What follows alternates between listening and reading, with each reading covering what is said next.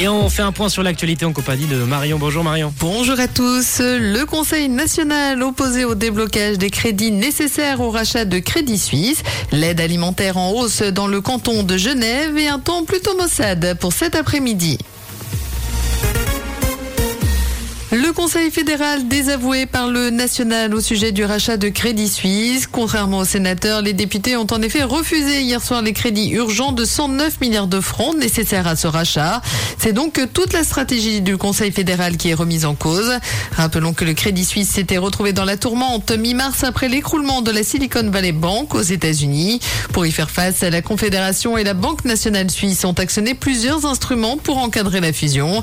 La BNS a mis à disposition des deux banques 150 milliards de liquidités qui ne sont pas soumises au Parlement. L'État lui a apporté sa garantie pour un montant de 109 milliards de francs.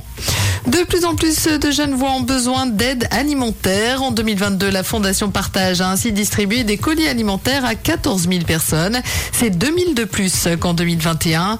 La Fondation explique cette hausse par l'augmentation du coût de la vie. Le directeur de Partage qui redistribue les invendus des commerces explique que dans le même temps, l'aide alimentaire est fragilisée.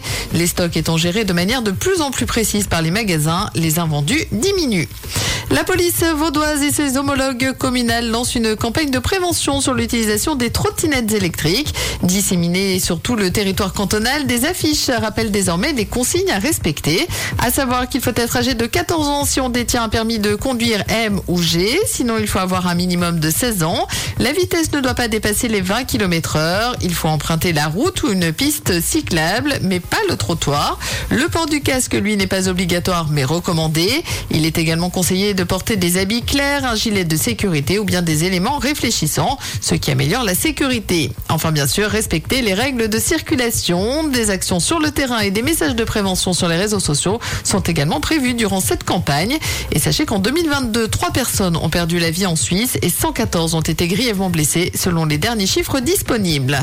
Donald Trump a attaqué Emmanuel Macron en l'accusant, selon ses mots, de lécher le cul de Xi Jinping, le président chinois.